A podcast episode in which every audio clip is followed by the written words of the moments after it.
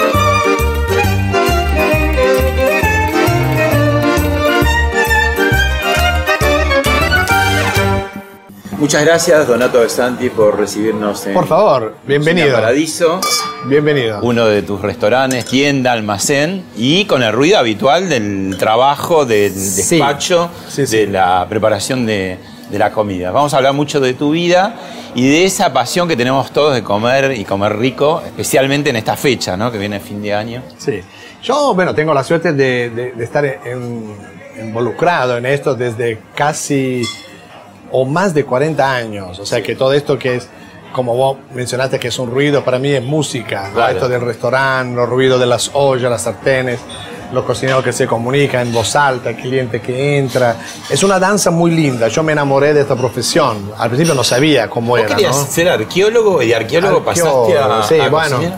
¿Sos cocinero o chef? ¿Qué te gusta más? Soy cocinero, porque la profesión es cocinero, y esto de la arqueología, como algunos ah, coetáneos quizás querían ser policía o bombero o doctor, yo tenía esta pasión, que pero al fin y al cabo algo de arqueología y de búsqueda siempre está en la cocina, ¿no? la receta, la parte arcaica de, la- de las tradiciones, de cómo se llega a curar una aceituna o un jamón que tienes cientos de años. Además de, digamos, que sos cocinero en ejercicio continuo frente a las sartenes y a la- las ollas, sos un estudioso. ¿Tenés cuántos libros ya? Perdiste la cuenta, Andrés.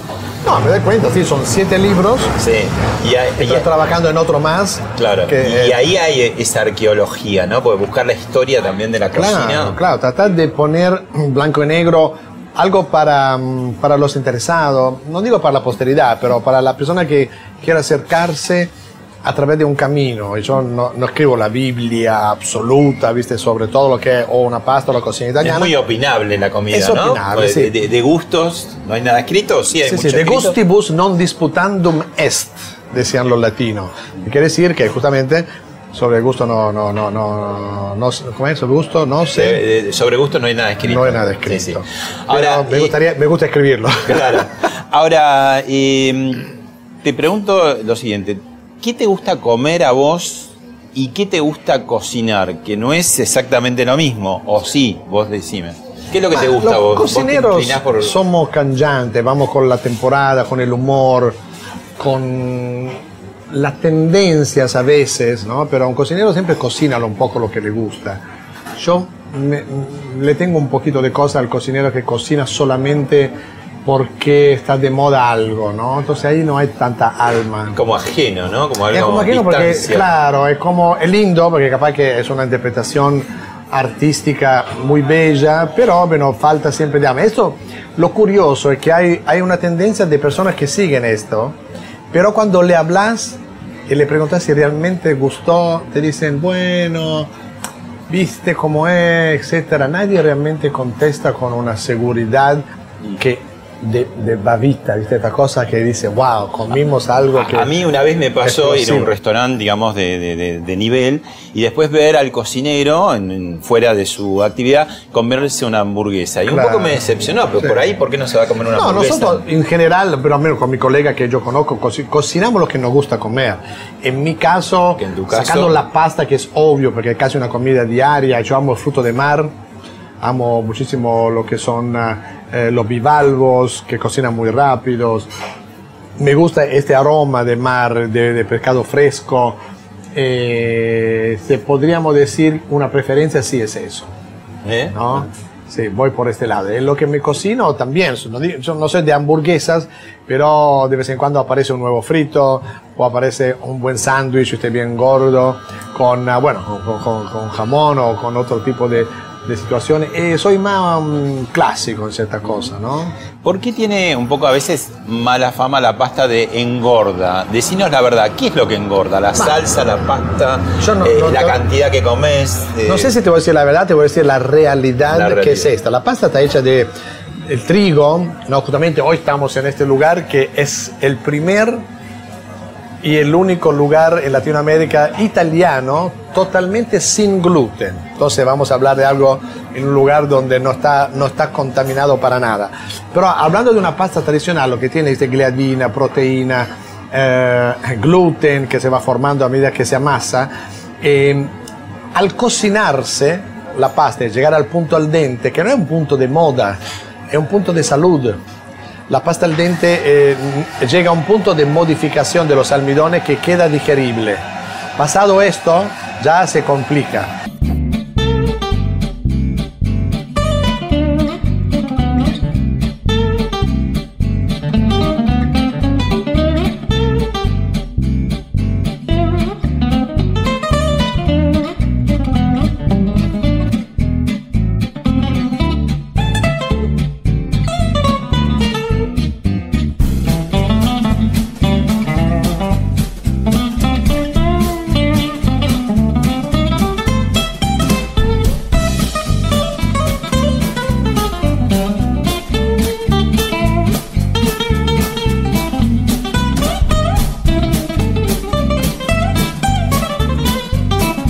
Pasa a engordar por una cuestión lógica porque se exponen al calor por más tiempo a ebullición, digamos, al agua caliente, a todos estos elementos, que después el metabolismo cuesta separar. Entonces se producen en grasa. Puesto que la pasta al dente es súper sana, por una cuestión Al dente, digamos, traduzcamos, es un poquito, sería como no dura, dente- sino eh, con consistencia, ¿no? Al dente es el No diente. pasada sería. No, al dente cuando tiene una resistencia al dente. Después está un punto previo que es mi preferido, más aún, que es el punto al clavo, donde vos rompés la pasta con los dientes y sentís un efecto casi vidrio. Ah.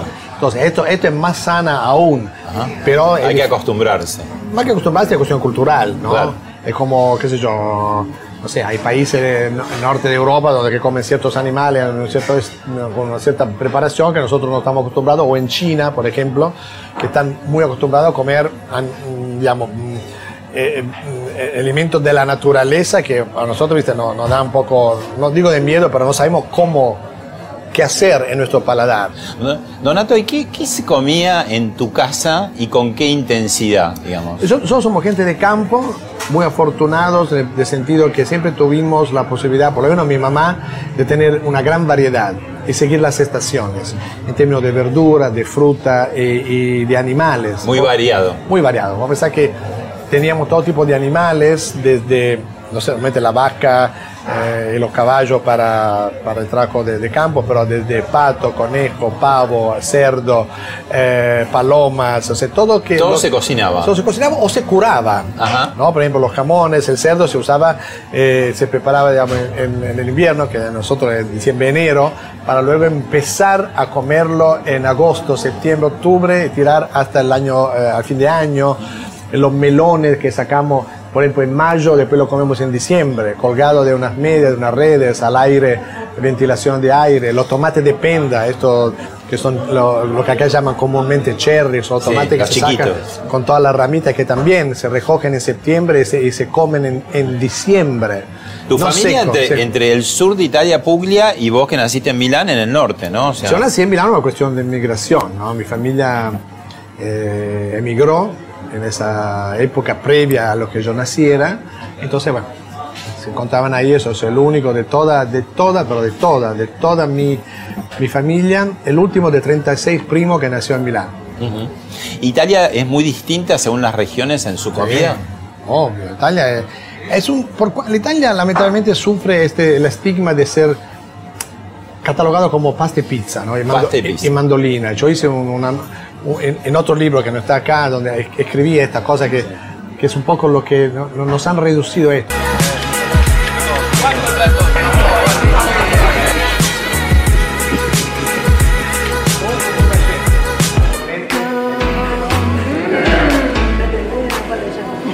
Gallipoli, mercado del pesce.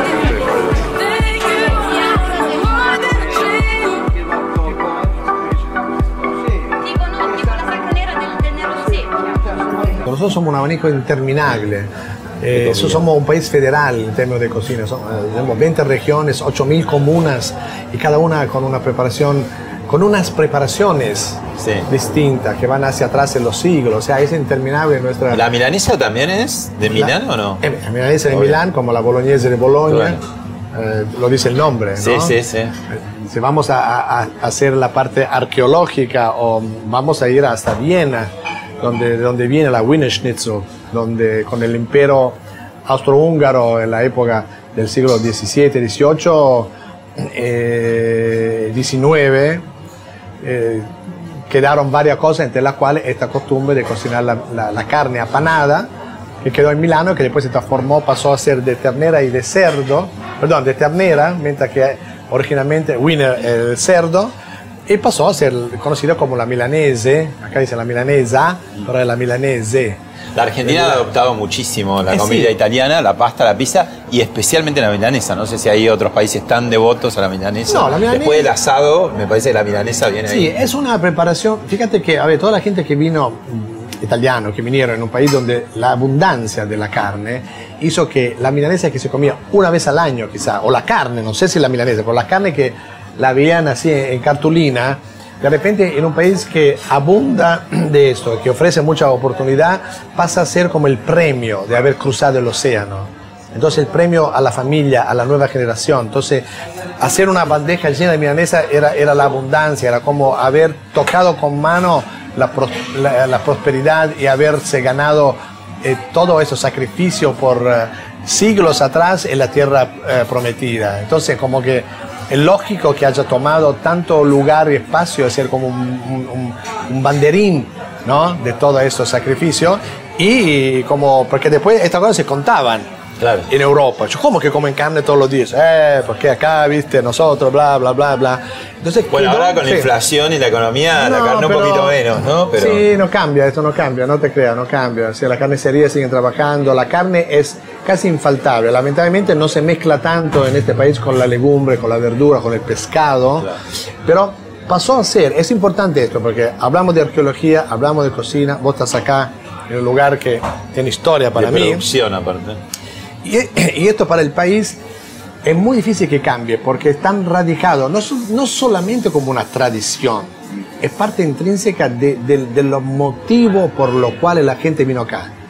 Quizá nadie lo piensa de esta forma, ¿no? yo lo observo, lo puedo, lo, lo- lo, digamos, lo codifico de esta manera, ¿no? pero es importante para mí tenerlo bien presente, es, es una cosa muy linda, ¿no? Sí. Mu- Muy, for- fuerte, ¿no? Estos mensajes, ¿no? Pero es- Donato, te propongo ver un primer informe que tiene que ver con tu presente muy intenso televisivo. Muy bien.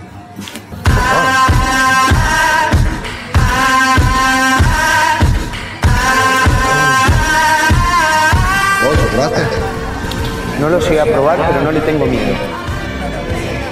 Bueno, ahí va. Le falta un poquito de aire. Y bastante aire, ¿no? O sea, es una- una- un tanque de oxígeno. Personalmente, opino que es el mejor plato que he probado en toda la competición, desde que empezamos. Pará, ¿El agua va salada?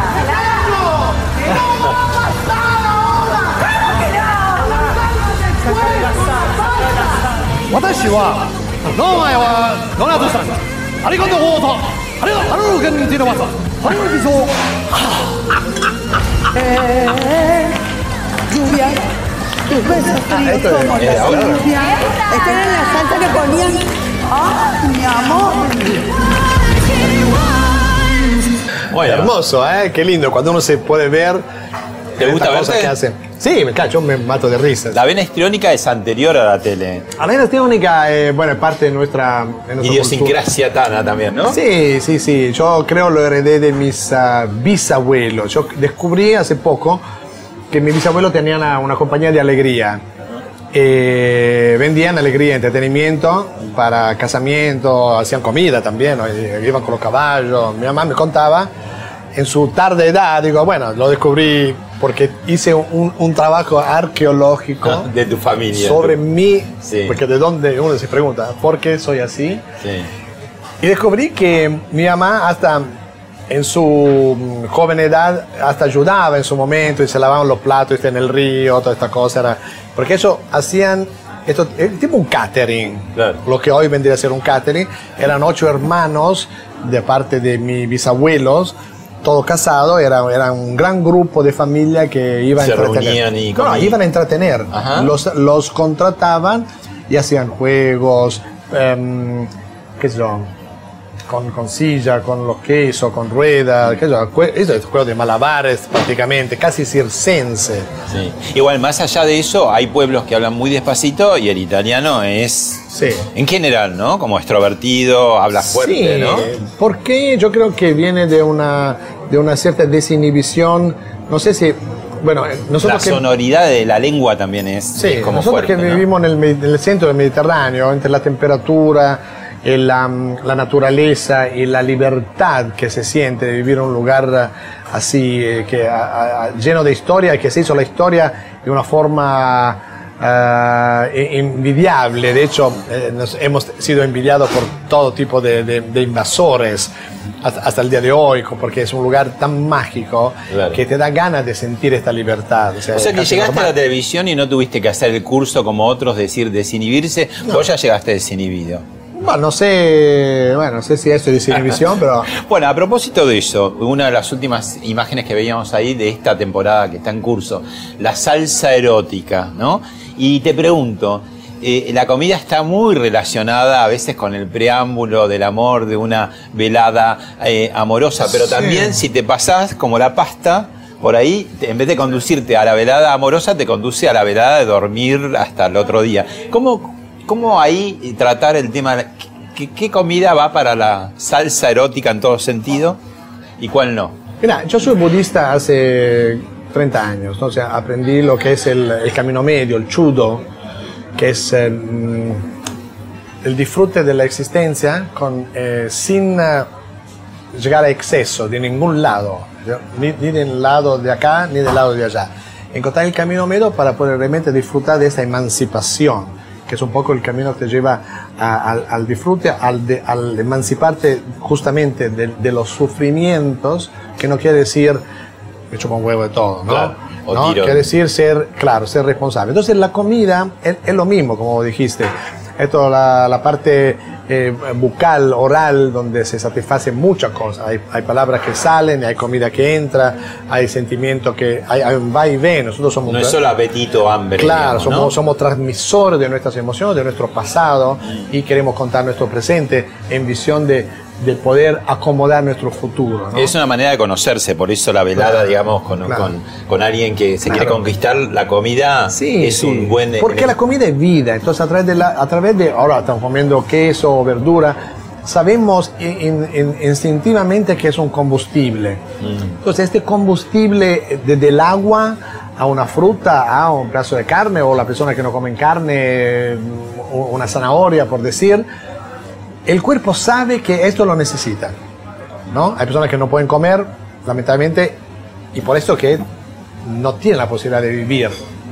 Pero la persona que tiene la posibilidad de hacerlo, de elegirlo, empieza este mecanismo de satisfacción y de necesidad para seguir con la vida. ¿Cuál sería una cena ideal para una posterior velada erótica, digo, en cuanto a contenido y dosis, ¿no? Es de- es- mira, es como.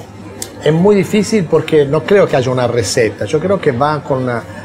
Pero vamos de acá a acá, decir, si dijeras... De, de- de un después. decís. No, como decir, bueno, que, que no te frustre lo otro, digamos, que tengas una comida como Para- sí, yo iría un una primer acto que te una comida, un buen segundo acto. Claro, una comida eh, medio oriental o una pasta o puede parecer sofisticado, pero un sushi, pero algo también que se pueda comer con la mano, donde sigue esta parte eh, ancestral, ¿no? Del, del- del tocar, de lo que estamos haciendo ahora, ¿no? Esto de, La de- de- picada. sí, de la- sí, del, del contacto. ¿Cómo le llaman en Italia la picada? Esto, la picada- esto le da eh, un eh, aperitivo, que aperitivo es una contracción o una, una extensión de la palabra abritivo, porque esto es abre.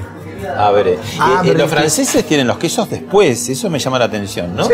Come- comen y Sí, después es una buena vienen- costumbre, es una buena Sí, costumbre. nosotros solemos entrar con los quesos. Sí, esto eh, tam- sí, en Italia es más también un poquito más antes de la- de la- del almuerzo o también en la tarde. Los franceses lo tienen como un- una, una portada. Ahora quizá cambió un poco la cosa, ¿no? Pero era un momento particular al final de la cena. Claro. Es, es muy lindo, ¿eh? Sí. Es muy lindo. Sí, sí, es una costumbre muy linda. ¿Qué, qué te acordás, digamos, de, tu- de tus fiestas de fin de año, las más este, lejanas de chico? ¿Tenés algún recuerdo? Mucha gente, sí, mucha- el, el recuerdo lógico es mucha gente. Mucha, familia, primos, ah, el frío, la nieve. ¿No? O- eh, hay una, hay uno, hay- la nieve es suave, blanca, pero tiene un aroma particular, especialmente en el campo, porque moja la tierra y la tierra emana un aroma particular. Después siempre hay una chimenea, hay madera, que es distinta a la madera argentina.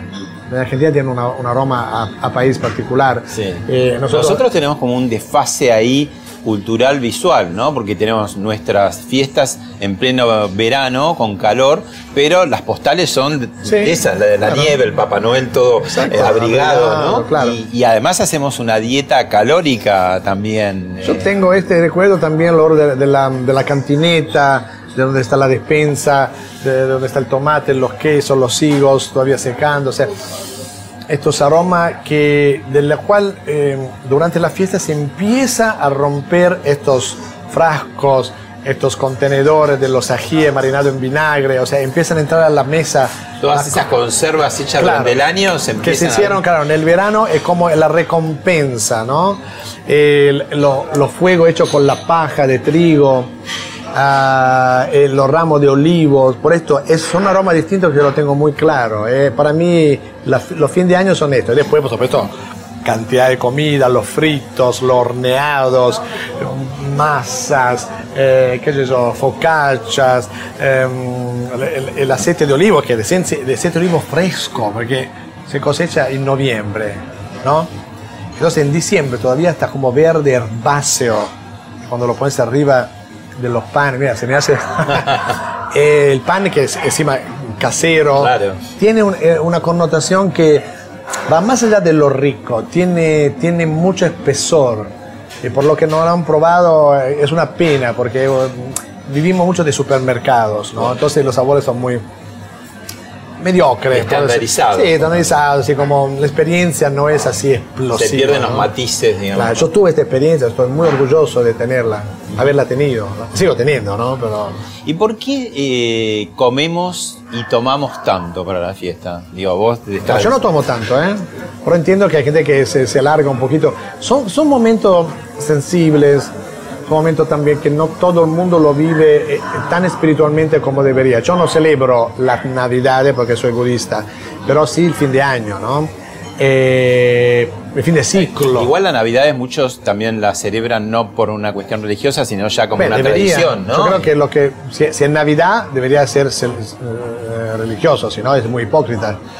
Pero por esto Ah, está el son- tema de Papá Noel y los regalos, los por eso, chicos. Por eso, digo, ¿no? a ver, por ese lado sí, pero el fondo siempre eh, es- es entre pagano y, y religioso. Y religioso. Pero hay muchos religiosos que hipócritamente de- digamos, ¿no? se, se olvidan de eso y, como decís vos, le dan a la Bueno, comida es- y, y a la bebida, un poco como para... es- eso te iba a decir, ¿no? Dos fiestas que, que caen el mismo día con una semana de diferencia, ¿no? La noche buena y la noche vieja eh, y nueva de Año Nuevo, ¿no? Sí. ¿Implica por esto que vos decís, ese recogimiento supuestamente que habría que tener de la Nochebuena, que es más familiar, y la noche de Año Nuevo es más por ahí de amigos, ya no, algunos ya se fueron de viaje, es más fiestera en una palabra, ¿no? ¿Exige como un menú distinto? ¿O un matiz? Sí, obvio, sí, sí. Son dos celebraciones, creo, no quiero decir una guasada, pero de, de origen pagana, donde la- el hecho de, de festejar con la comida con la reunión tiene mucho que ver con la- ¿qué, qué es lo que uno celebra? Uno dice el cumpleaños, fin de año, sí, pero ¿qué es lo que celebramos? Celebramos siempre la vida. Celebramos la vida como con otras vidas, o sea, con familiares o amigos alrededor porque nos sentimos vivos. Entonces es como una ofrenda, ¿no? Es como el cumpleaños, pero el cumpleaños de todos. Sería el Año cumple Nuevo, ¿no? vida, Sí. el cumple vida. Entonces la, es una la etapa, comida, ¿no? claro, es una ofrenda a la vida en general. ¿no? Dejamos de lado la religión, etc. Pero en general es esto.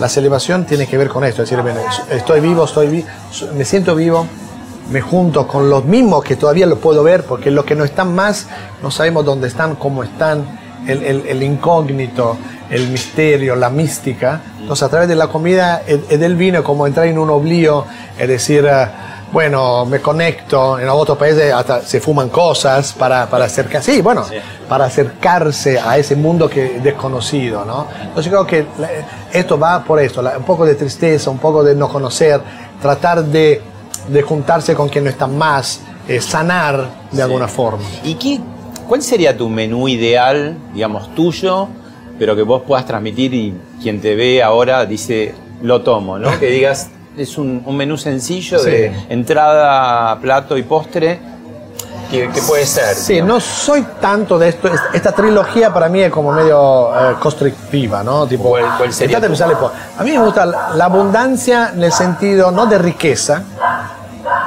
porque la abundancia puede ser también muchas aceitunas, eh, cuatro o cinco tipos de panes, eh, un aceite de olivo, eh, un trocito de queso, o sea, lo que realmente haya, no necesariamente de todos o de todo lo que es rico de riqueza.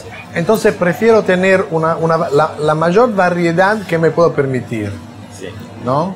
De cosas sencillas, y si hay posibilidad, digamos, más rebuscadas, si las hay, pero para mí el menú es esto. El menú que sería una mesa Sí, con mesa varias- con cosas, sí, con cosas, eh, y con te comida, ser- obviamente. Te va ¿no? sirviendo. Sí, sí, es que siguen llegando, una fritura, masita, cosas que. Ahora no se come más ¿no? así, ¿no? Porque uno Sí, ya sí. no es por eh, saciar el apetito, Bueno, sino estamos algún- hablando de fiestas, así que bueno, en ese momento. hay un permitido. Sí, yo lo veo porque me junto, por ejemplo, mi mujer es de generación eh, medio oriental, armena, y más o menos es parecida la, la, la postura. Ve, Cambia eh, algunos elementos, algunos son La bastante Armenia que tiene muchos parecidos. frutos secos también. eh, Tiene, bueno, tiene mucha verdura también, el utilizo de la carne de cordero, yogures, eh, eh, cereales, Dieta trigo, mediterránea, garbanzo. ¿no? Que un poco Sí, Italia, medio, sí, es más tirando hacia...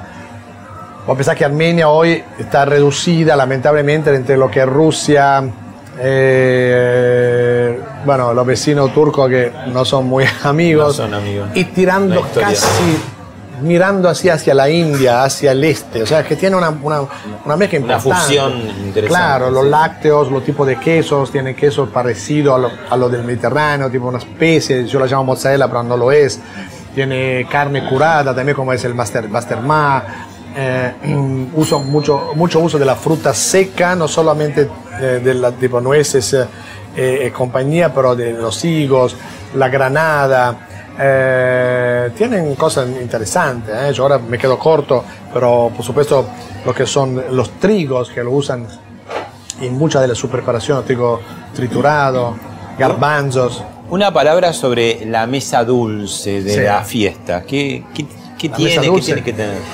La mesa dulce eh, es el- la apoteosis de lo que empezamos a hablar. ¿no? Una mesa llena de cosas que cada uno puede permitirse y la mesa dulce como es la última recompensa, que quizás no es tanto para los dioses, es para uno, es para los niños, es para la, este bocadito de que, bueno, estamos terminando, nos merecemos, no hemos merecido esto, pero ahora vamos con, nos vamos a dormir con este néctar en la ahí? boca. Y ahí, mira, yo, te- yo, para mí, todo lo que tenga que ver con miel, almíbares, mosto de uva, toda esta, esta preparación es naturalmente dulce, que tiene una parte de fritos, una parte de horneados, eh, todo lo que tenga que ver con mucha manualidad. No tanto turrón, garrapiñada. Turrones también, sí, Ajá. bueno, turrón, eh, tenés miel, turrón se hace con Y el miel. panetone, ¿cuál es la Eh, diferencia? es Pan puro dulce. Miel, miel y clara de huevo. Por lo menos en Italia, por eso vamos a España, no lo sé, pero. eh, Panetone man- eh, y pan dulce es mismo. Panettone è más italiano, è más del eh, milanés. Pan dulce, la palabra lo dice, es más una un- otra. Son. eh, No son lo mismo. digo. no, no. Ah, Panetone, ¿qué No, sería? Panettone, eh, o sea, son todos ambos residuos, al igual que el turrón. Turrón viene de torreón. Turrón, viste, tiene. Parece como los ladrillos todos rotos, viste, Sí, ¿no? sí, Se sí. vos- ¿no? Hay que tener buena No, pero viste, dentadura. la- la- cuando lo abrí, la- las piedritas del, del torreón representa esto. Pero mm, el pan dulce es más tirando a la, península ibérica, pero son ambos o, todos residuos de una época de, de la Edad Media, donde se hacían todas estas preparaciones. El panettone es una masa muy, le- mucho más leudada, mucho más casi azafranada, ¿no? más amarillenta. eh, no tiene fruta seca, pero tiene fruta brillantada, a diferencia del pan dulce, que es mucho más cargado de eso, Claro. es, es- es- es más pesado. Te voy a llevar ahora en lo próximo que te invito a ver a otra etapa de tu vida. A ver. ¿Cómo caíste en lo de Versace? Eh, fue una. Renato, en realidad ¿en la yo le casa de- de Miami es? De Miami, Ah. sí, sí, sí. Le estaba, yo le tenía que buscar una persona a- apta para ese tipo de trabajo. Él era un cliente nuestro en West Palm Beach y me puse a buscar personas que eh, eventualmente no encontré. Yo le dije, mire, yo no puedo trabajar con usted porque realmente tengo eh, que manejar tres restaurantes, estoy con una corporation y eh, le dije, mire, yo gano tanto porque esto es un, es un muy buen sueldo. o sea, no- me parece que acá no, no tengo mucha salida. Entonces él me dijo, bueno, no hay problema. Yo te duplico esto y trabaja con nosotros. Yo viví en esa casa cuatro años. O sea, conozco, yo te puedo decir que, eso, que hay detrás de esa pared. ¿Cómo fuiste a parar a lo de Versace? Bah, ahí estaba tratando de explicar. Es una historia muy linda, larga, que eh, eh, expliqué en pequeñas porciones en varias entrevistas, pero del cual estoy escribiendo un libro sobre esos momentos. Y son estas cosas de la vida donde vos estás en el lugar correcto, en el momento En el correcto. momento ¿no? correcto. Si vos dejas fluir, la vida siempre te pone en esos lugares. ¿De Italia te fuiste a Estados Unidos? De Italia me fui primero a, a Luxemburgo, después me fui a Canadá y después a Estados Unidos. ¿Y por qué a Estados Unidos? Porque me, me, me- contrataron prácticamente. Eh, sucedieron, sucedió un, un hecho, en realidad, muy importante, donde yo participé por haber sido elegido como el mejor ayudante de cocina de Italia. Hice también un concurso donde confirmé esto, era muy joven, y fui a participar a la final mundial de los asistentes de cocina del mundo. Antes se hacían esta cosa, hoy por internet eh, eh, cambió todo. Entonces ahí llegué en segundo lugar.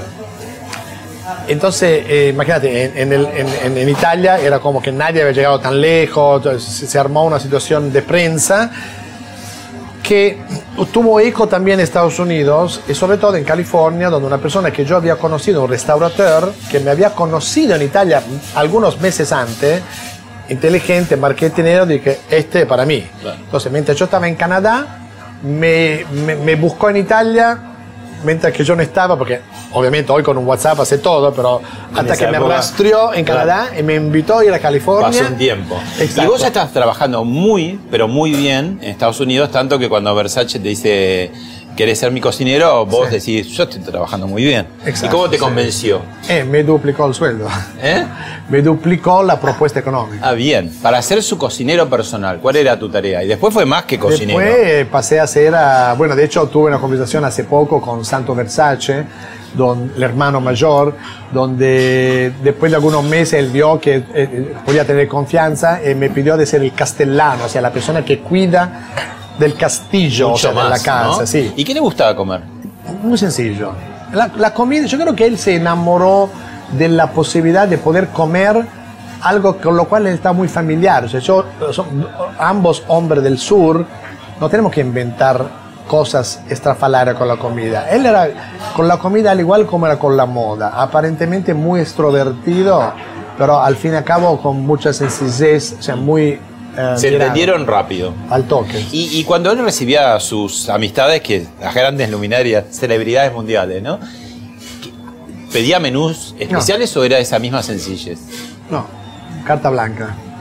Había algunos casos donde ponerle algunas, ah, algunos VIPs, alguna estrella, algunos personajes, no sé cómo llamarlo, tenía una dieta particular, por esto nos comunicaban a nosotros, los ayudantes del staff de ellos mismos, véase Elton John. Por ejemplo, una Madonna, ¿qué pedía? Madonna ella misma es- expresaba sus, ah, sus limitaciones, podemos decir, Eh, le gustaba mucho más el pescado, el pescado fileteado, sin espinas, obviamente, era mucho de pastas, no sé si es mucho, pero era muy inclina a la pasta, a los risotos, Eh, no era muy dulcera, ¿no? Por eso cuando salía a los postres no, no tocaba mucho de eso, pero era, era de un buen comer por inteligente.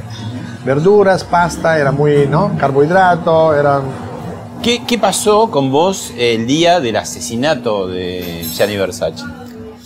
Eh, ¿qué, qué pasó? Eh, fue un gran terremoto, o sea, Claro. que yo le da Mundial. pura- Sí, pa- para, para mí y para el staff también, porque mientras el mundo se, mar- se maravilló o, sea, o lloró este momento, nosotros, el staff, que éramos pocos, éramos cuatro o cinco, tuvimos que ocupar de un montón de cosas, ¿no? De, primero de contener la familia, de asegurarle la, la incolumidad, o sea, la- la- la seguridad física, el miedo, eh, entretener Suena feo decir en un momento así, pero también porque había que seguir comiendo, había un montón de, de gente ajena de repente en la casa, entre, entre gente del FBI, familiares que venían de Italia, amigos cercanos que empezaban a venir de toda parte del mundo, abogados, escribanos.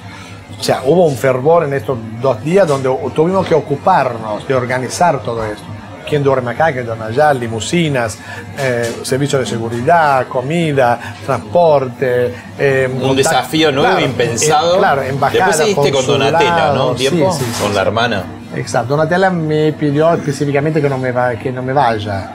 Ese de miedo que todo el mundo la iba a dejar y le dijo, por favor, estos momentos que había- después que había llegado a casa Casorina en total llanto y desesperación, pidiendo, por favor, Donato, no te vayas. ¿Y vos de ahí te vas a Buenos Aires? No, de ahí nos vamos a New York. La casa en Miami se cierra simbólicamente por una cuestión de luto y también de, de- de- así eh, emotiva. Nosotros nos quedamos en Miami haciendo inventario de toda la había un pa- patrimonio muy importante en términos de arte y también de, de cosas personales que se empezaron a, a- a distribuir las pertenencias, mientras que la familia que quedó se, se trasladó a Nueva York. Entonces yo hacía la espola entre Miami y Nueva York por un pan de año más. Gianni se muere en 97, yo me quedo hasta al, al final de 99 y después nada, decido ¿Por explorar. qué venís a. Buenos Aires? Vos de chico, sé, una historia de seis años que en el globo vos Sí. mirabas a la Argentina. Miraba, no sé, miraba todos los países que no conocía o que escuchaba, tipo Bangkok. ¿Dónde está? Tailandia. Oh, vamos a buscar. ¿Te gustaba mirar el globo y- No había Google. Google era el dedo. Era ¿Y qué, te- qué mirabas de la Argentina? Y ¿Qué- miraba de dónde estaba, que estaba del otro lado. pues te- Muy abajo, ¿no? Claro, yo tenía todavía el, El Polo Sur. el 78, el campeonato del mundo, Italia que había jugado, ¿viste? Pero yo, nada, buscaba Argentina como una cosa de un lugar donde sabía que había eh, muchos emigrantes italianos, porque al seguir el fútbol eran todo, la mitad era apellido italiano. Eh, yo, ah, esto- entonces mi papá me decía, eh, ma, mira que ahí son mucha gente nuestra, decía, Sí, ¿no? sí, sí. Son todos Mucho oriundos. italiano, mucho Ah, español. Sí, sí, con orgullo, decía, estos son no, gente que viene obviamente con... eh, Nada, todos lo conocen, los apellidos, algunos de los apellidos más famosos de fútbol son italianos o españoles, o ¿Qué expectativas cuando vos dijiste voy a Buenos Aires? Mira, te cuento una anécdota que es muy divertida. No, no sé si era una expectativa, pero yo la primera vez que vine en esto, estos pagos me fui a, a Uruguay primero. Eh, pasé unos días ahí, vine, vine de vacaciones, ¿no? Para explorar. Y después dice, dale, vamos a Buenos Aires, porque tengo muchas ganas de ir a la playa. Entonces me miraban todo raro porque decía a la playa. Mira que la playa, cuando llegué acá me, me quedé desilusionado porque en el mapa yo veía el mar Que estaba Entonces, cerca, pero del Mediterráneo, que me dijeron, mira, el mar acá es 400 kilómetros. ¿Cómo 400 kilómetros? O sea, había que armar todo un día para ir al mar. Y digo, no, me, me cayó como una, una cosa, no puede ser. ¿Cómo que no hay mar? Sí, hay río si querés, pero el mar, mar, hay que caminar. Sí, Claro, un país me muy, quedó, de sí. muchas extensiones. Uruguay es lo más parecido a Euro- a Europa en cuanto a las distancias. Eh, pu- puede ser, un país más chico. Eh, me encantaron ambos, pero yo me enamoré. Cuando vine acá me enamoré de, de- de todo, de la- del- el- nada, porque es un, eh, mira, te lo hago así, ¿no? Porque es un, es un país que está así en el mundo, ¿no? Mm. Estamos ahí te- abajo. Sí, pero te- que te- a mí me dio esa sensación. Y te enamoraste de Micaela. Después me enamoré de Micaela casi al toque. Tenía otra historia antes, pero a Micaela como medio que, que me, me- me- puso en, una, en otra perspectiva. Ella en otra industria textil, pero hoy en día como muy involucrada también. Sí, sí, ella dejó prácticamente casi instantáneamente a Malincuore del padre que era Texito la familia, pero bueno, el papá también se dio cuenta que ella, siendo multitalentosa, podía hacer cualquier cosa, pu- puede hacer cualquier cosa. Y se puso de cabeza así al lado mío a hacer todo lo que estamos haciendo. Claro. ¿no? Este proyecto en realidad eh, fue una idea de ella, de transformar este lugar donde estamos acá, ahora, este era el taller del papá Bien. taller textil, uno de los talleres textiles, que cuando se murió lamentablemente quedó cerrado y nosotros absorbimos la- la- los gastos y las expensas porque había un contrato, hasta que yo dije, bueno, ¿por qué no, no hacemos, quiénes somos? Por lo Otra menos- fábrica. Por lo menos un depósito de algo, ¿no? Y después de un depósito empezamos, la gente empezaba a entrar igual, porque había- empezamos a hacer algunas preparaciones. eh, O sea, se fue haciendo casi fue sobre la marcha claro. y por Eh, con sí. la gente casi después que lo con pidió. ¿no? muchísimo éxito. Y Después de más de 10 años decidimos cerrarlo por un ratito, transformarlo en lo que hoy es el primer restaurante italiano 100% sin gluten. Pasó por, por hablarnos de otra cosa eh, Dante Liporache y dijo esto. Y dijiste, voy a estudiar. Voy a estudiar gastronomía y el gato abre su colegio de cocina. Justo. Justo. Estamos hablando año. Año 2000. y en tu eh, casa te 99. miraron- ¿Eh? Año 99, 2000, por ¿Y ahí. te, te miraron raro o no? Digamos, ya. No, ya, no, eh, porque ya se hablaba de. Pues ya la tema. gastronomía ya había empezado a. Ya la gastronomía a- a eh, había empezado a caminar, de, ya había cocineros, el gato ya era una figura en, en la televisión, estaba Arguiñano en esa época también, que era el que le competía a él. eh, Ya los cocineros Los televisivos. cocineros tenían una, claro, lo- aparte, yo creo que le debemos mucho a las Dumas, que a partir de él el cocinero como que sale un poco de, de la cocina y se transforma en una figura. Bueno, y vos venís a dar clase en, la escuela de- Claro. de, Gato Dumas, El gato Dumas, ah, una persona muy inteligente, ah, histriónica, pero eh, entendió al toque que éramos, digamos, no quiero decir la misma pasta, ¿no? Pasta, pero entendió que tenía, había algo, entonces me abrió muchas puertas. Claro, porque hasta Gato Dumas, en realidad, en la tele lo único que había prosperado cercano a la cocina era Doña Petrona, Petrona. haciendo sus recetas y todas las que siguieron, Exacto. muy importantes también, ¿no? Pero el cocinero, como histrión, como historia de vida, como yendo al mercado a comprar las cosas y todo eso, el gato descubre ese filón, ¿no? Y a partir de ahí. No solamente programas, sino señales de, no- de señales de cocina. Él ¿no? viajó por todos lados, por todos lados del mundo, con ah, Argentina Genial, otras cosas que ahora no me acuerdo el nombre Sí. de los programas, pero... Y vos, de hecho, tu, época. tu entrada a ese mundo es que una productora te ve, ¿no? Claro. ¿Cómo es? Una productora que estaban buscando talentos ah, para armar la nueva señal que de la cual estaba hablando. Exacto, Dante. Eh, me tocó nada estar con- otra vez en el camino de algo interesante. En el momento justo, en el Momento lugar oportuno. Y tuve esa oportunidad de poder hacer un Y programa entraste propio. a ese mundo y no saliste más, porque hiciste Sí, todo sí, tipo de formatos. Yo había ¿no? hecho televisión en Italia también, brevemente, en Estados Unidos, pero no, nunca. Perdón. Pero nunca lo había hecho así, tan ah, siste- como. Seguido, un, un proyecto que eh, se enlaza sí, con el otro y el otro y el Diario, otro. prácticamente Y formatos distintos aparte, ¿no? Sí, de, de cocinar de receta Me encantó, o reality. Me encantó desde el primer día poder aportar también algunas ideas. ¿Qué te agrega y qué te saca, digamos, en la calle? O La gente, la, la gente te conoce, quiere la selfie, tiene la cosa cholula, pero te piden alguna recomendación, decir, bueno, de cocina, como decir, ayúdame con esto, no sé La, la- la- el pedido mayor, ¿sabes lo que es? Son de padres que piden consejos o que le aconseje a los hijos que quieren empezar la actividad gastronómica. Ah, como actividad. muchísimo, ¿Por sí. dónde entrar? Sí, mi hijo quiere hacer esto, mi hija quiere cocinar, quiere hacer pastelera, decirle qué puede hacer, dónde puede estudiar, cómo, cómo, qué, qué tiene que hacer para, cómo lo que hiciste vos, mu- muchas de estas preguntas. Es un trabajo, digamos, que visto de afuera muy atractivo, pero muy sufrido. Claro. Digo, estás parado horas Sí, y sí, horas, te puedes quemar, Está- cortar, eh, ¿no? Claro, Eh, está cambiando hoy, está cambiando porque bueno, la generación cambia, las exigencias son distintas y la predisposición a hacerlo también. Entonces se está encontrando un punto medio donde la generación nuestra, que está acostumbrada o estaba acostumbrada a un sacrificio casi natural, hoy se tiene que digamos, moldear sobre un- una predisposición distinta, una capacidad distinta eh, de lo que es la nueva fuerza laboral. ¿no?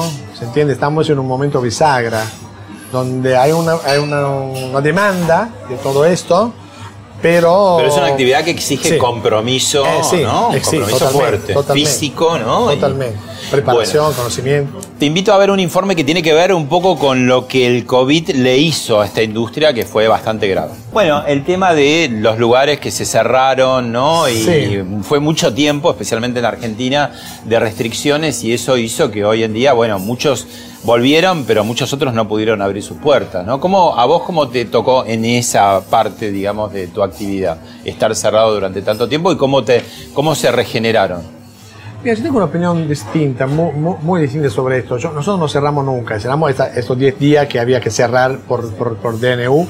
Empezaron con el takeaway rápidamente, digamos. Sí, al toque. Yo venía ya de. Había llegado de Europa, había estado en contacto con mis amigos en, en, en Shanghai, en, eh, en Bangkok, donde esto había ya aterrizado. Nosotros acá apenas se hablaba, de- ni, siquiera había la- la- ni siquiera se había declarado la pandemia, pero yo vi cuando volví al- a la Argentina de, de mi viaje a Italia, eh, tenía esta percepción. Pero más allá de esto, la pandemia hizo, hizo caer mucho negocio también que, que es difícil decir esto, pero mucha gente sufrió físicamente, pérdida de eh, familiares.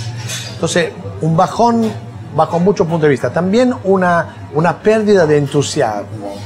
Eh, em, ejercicios o negocios que quizás estaban tambaleando, dijeron, bueno, con esto es la buena excusa, obviamente, decir, no, no la voy a pelear más. Ya está, cierro porque ya vengo medio baqueteado, Claro. o por impuesto, o por falta de algo. Entonces fue también una oportunidad para decir, chao, cierro, me voy.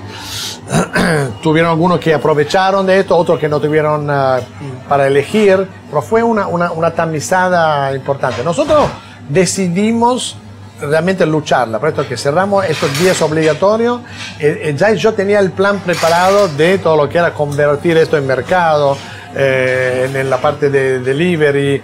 eh, Eso lo- sucedió durante ese tramo, ¿no? no, antes. Ah, ¿no? antes. Para nosotros personalmente, prácticamente antes. Nosotros en, en marzo ya arrancamos, apenas cerró, o sea, de la semana que se pudo abrir, ya arran- arrancamos con todo. Vos conociste muy bien, por estar adentro, gastronomía europea, la norteamericana y la argentina. ¿Cuáles son las diferencias que vos marcarías? Mira, yo, el presupuesto mío, no presupuesto, se llama, la, la, la visión mía es que todo lo que no es igual es distinto. O sea, Claro. eh, comparar eh, es muy difícil, pero el aprendizaje es lo que se genera de la observación. Si yo observo el mercado norteamericano con un clima distinto, una posibilidad económica distinta, eh, disponibilidad de producto distinta a Europa y Sudamérica, ya lo tengo ahí separado por una cuestión lógica. ¿No? De hecho, por eso existe la importación y la exportación. Los lugares del, en el globo de la tierra son distintos por una razón. Entonces, los vinos que tenemos acá están codiciados que sea en Italia, pero los productos de Italia después se exportan a Estados Unidos. Acá en Sudamérica se comen muchos de los productos tipo que, que son americanos o viceversa. O y sea, eso condiciona, eh, digamos. Sí, condiciona lo que cocina. es el, el- el- el mercado, los paladares, la fusión, digamos, ¿no? De la gana de tener algo que no tenés. Eh, que, hay distinciones, las hay. ¿Y cómo, cómo te, te, mm, afecta o cómo estás en esa... La, la cocina se volvió, digamos, un lugar muy requerido y muy codiciado. Por ejemplo, los rankings internacionales, el mejor restaurante del mundo. Por ejemplo, estamos viendo Noma, que es el, el restaurante este, creo que de Dinamarca, ¿no? Que muchos años sale primero, ¿no? Y- Sí, salió. Bueno, hay otra, eh, ot- otro. De hecho, quiero nombrar a Mauro Colagreco, que es argentino, Claro. que pasó por el Gato Dumas Exacto. y que es considerado Claro. el número uno al mundo hoy como restaurante, como cocinero, pero hay, hay varios, por supuesto. Son, am, son, son otro tipo de mercado, ¿no? Son ah, mercados obviamente a un nivel ah, distinto, donde se operan ingredientes de, otra, de, ot- de otro nivel eh, de alcanzabilidad eh, económica y, y can- y de y cantidad. Sí. Eh, Y, después te paso exclusivo, sí. al, al- al otro, a la otra punta que es la cosa sofisticada del restaurante de poquitas mesas, como fue el Bully en su momento, que tanta repercusión tuvo y que ya cerró. O ahora mismo, para esta temporada, que anuncian en José Ignacio un restaurante de una mesa. Sí. De una sola Bueno, mesa. pero no son tantas novedades. Yo tuve un restaurante de una mesa en el, en el 2000. Fue el primer que abrió un restaurante a puerta cerrada, con una mesa acá. No, no lo habló nadie. A ver, depende de dónde está y con lo que haces. O sea, esto del- de una mesa, con todo respeto, hagan, por favor, que tengan mucho éxito. Pero yo tampoco inventé la pólvora, ¿no? Claro. Pero por ejemplo, en California yo hacía esto, encima lo hacían en los, a- los años 80. Sí.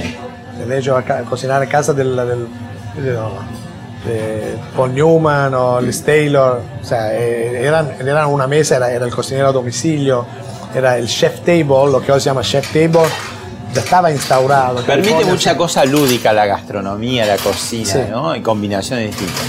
Vamos a ir a una pausa, muy breve pausa, y te dejo picando este, una pregunta, que es si, si va a seguir la leyenda de Santis con eh, Rafaela y Francesca. No me contestes ahora, ya volvemos.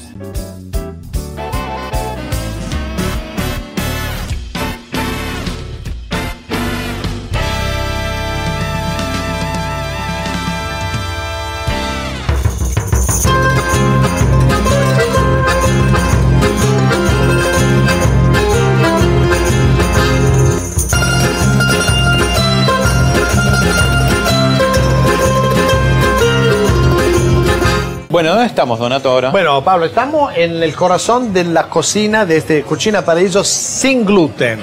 Sin ¿ok? En esta mesada se prepara la parte digamos, de salado para el despacho, acá atrás mío toda la parte de pastelería y pasta, Sí. y allá la producción, como pueden ver, de la, de la pasta, todo con Acá ausencia de gluten. Capelletis o ravioles. Estos son unos tortelli, Torte. tortelli o ravioli son cuadraditos, pero todo hecho a mano, mientras que ahí tenemos una producción para que la gente se estoquee y lleve a su casa. Claro. O sea que está trabajando para el restaurante y también para la gente que se Obvio, lleva. sí, sí, to- sobre todo, sobre todo el mercado mueve, mueve muy bien porque es una propuesta, una alternativa interesante para personas que padecen de esta intolerancia al Claro, gluten. Que sí. hay pocos lugares, eh, sobre todo, eh, que ofrecen este tipo de producto eh, que sean totalmente italianos como nosotros.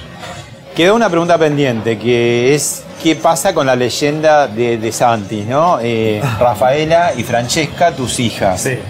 ¿Van por el mismo lado, van por otro lado? ¿Qué pasa con Eh, ellas en la comida? Buena pregunta. Mira, por ahora están inspiradas en otra cosa. ¿Qué edades tienen? Eh, tienen 20 y 18, están ah, empezando la uni- va, una empezó ya la universidad, están en el diseño, diseño gráfico, diseño de moda, algo que tiene que ver con la empresa empresarial, pero están cultivando sus, ah, sus intereses, todavía no están muy definidos, yo creo, o sí. Entonces que yo la dejo que vayan por su camino. Si un día vuelven a esto, esto va a quedar listo obviamente para recibirlas. Y si no, bueno, harán otro tipo de, de actividad. Bien. No soy de esto que, de que insiste, no, tiene que estar con esto. Sería lindo, obviamente, es un objetivo. Hicimos tanto sacrificio para que esto, digamos, logre ser esto y mucho más, pero bueno, si, si- si no se puede, no se puede. Bueno. ¿Por qué vamos a brindar, Donato, además de este fin de año, las fiestas, con los televidentes? Vamos a brindar, ¿sabe qué? A la determinación. Con la determinación se hace todo. Todo. Desde el amor ah, a la amistad, el negocio, se soluciona todo. Las enfermedades también se pueden curar casi todas, lamentablemente no todas, pero con la determinación se hacen muchas cosas, así que brindemos eso. Bueno, por un gran 2022, que sigamos comiendo muy rico, Sí, es sin gluten. sin gluten. y gracias por esta conversación. A vos, Pablo, felicidades.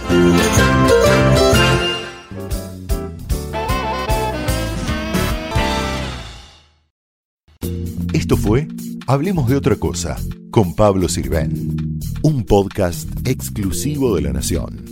Escucha todos los programas de La Nación Podcast en www.lanacion.com.ar. Suscríbete para no perderte ningún episodio. Estamos en Spotify, Apple Podcast, Google Podcast y en tu reproductor de podcast favorito. Seguí escuchando La Nación Podcast.